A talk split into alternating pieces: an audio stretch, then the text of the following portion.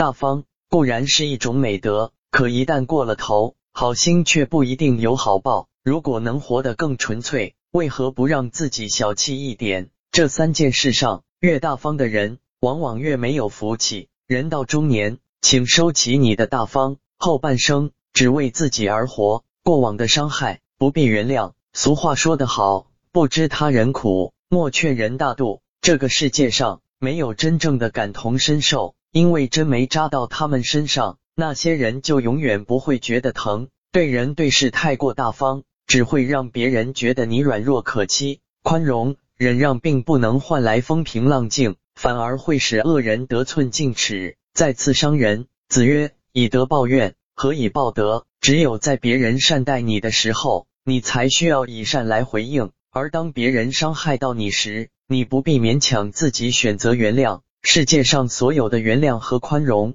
都是以折磨自己为代价的。前半生你总是照顾别人的感受，后半生又有谁来体谅你的心酸？”所以，对于过去那些伤害过你的人，可以远离，却不必原谅。人生下半场，就只与珍惜你的人同行，把所有善意和包容都留给身边最亲近的人。那些欺骗你的、伤害你的，不必挂心。别人的求助，量力而行。人到了一定年纪，就应当沉淀下来，话别说太满，事别管太宽。自己能力范围之内的忙，能帮就帮。超出自己能力范围的忙，切莫逞强。这不是人情冷漠，而是懂得分寸。逞强去揽下没把握的事，既耽误了别人，又拖累了自己，反而是不明智之举。俗话说得好，一生米养恩人，一斗米养仇人。与人为善是品德高尚，但善良也要有尺度。没有谁的钱是大风刮来的，没有谁有义务无条件对别人好。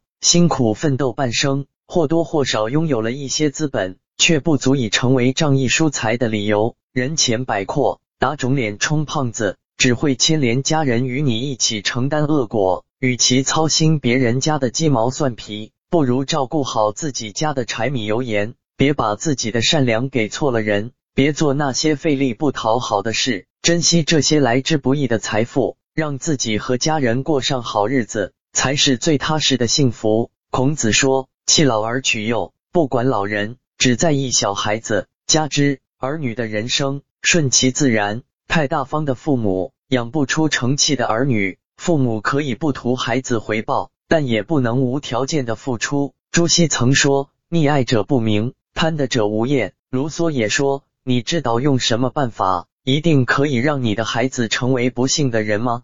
那就是对他百依百顺。父母爱子女，这是人的天性。”可一旦过于溺爱，反而会把一个原本健全的孩子养废。孩子在父母的庇护下，习惯了单方面接受和索取，觉得一切都可以轻而易举的得到，因此更加不懂得珍惜，萌生了贪念，滋长了惰性。多少被宠坏的孩子，大把花着父母的钱，只顾自己的快乐，却不懂父母的辛酸，不舍得为亲情付出一分一毫，可以算是全无良知。这样的孩子长大，哪怕其他方面再优秀，对于家庭、对于社会也全无益处。俗话说得好，儿孙自有儿孙福，莫为儿孙做马牛。人这一辈子，吃多少苦，享多少福，都是有定数的。父母只能为孩子遮挡一时风雨，不如趁早教会他们自行抵御风雨的能力。路在脚下，终究要靠孩子们自己去走。做父母的终有一天要学会放手。